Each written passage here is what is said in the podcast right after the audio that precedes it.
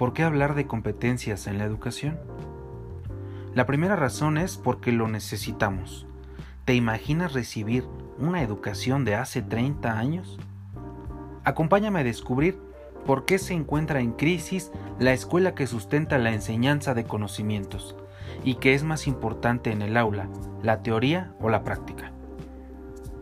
Si el conocimiento avanza y junto con ella la sociedad, la medicina, la ciencia, la economía, ¿por qué no la educación?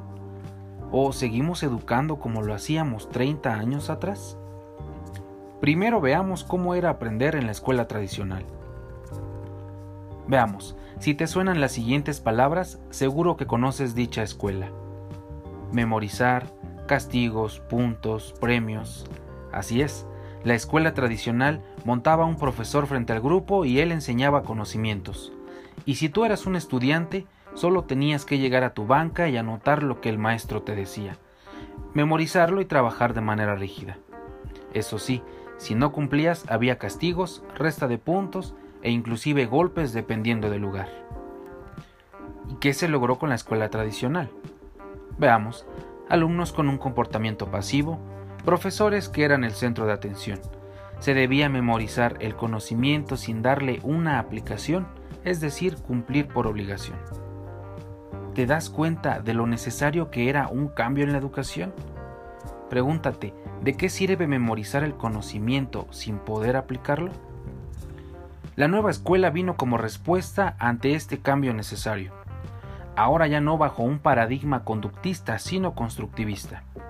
Vamos a ver cuáles son las características de esta nueva escuela. El profesor ahora se convierte en un mediador y la atención recae en el estudiante, quien es el que debe construir su aprendizaje.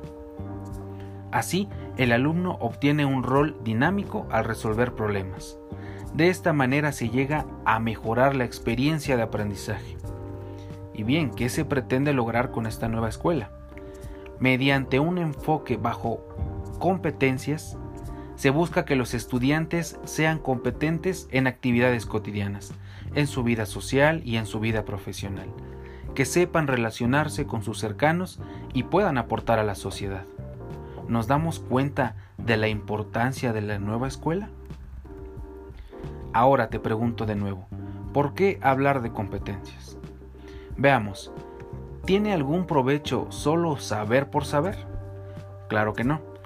Podemos tener conocimiento sobre diversos temas, pero si no podemos aplicar ese conocimiento al contexto en que nos desarrollamos, entonces no tiene sentido. Por el contrario, si el conocimiento que aprendemos en la escuela sí podemos aplicarlo, la situación cambia.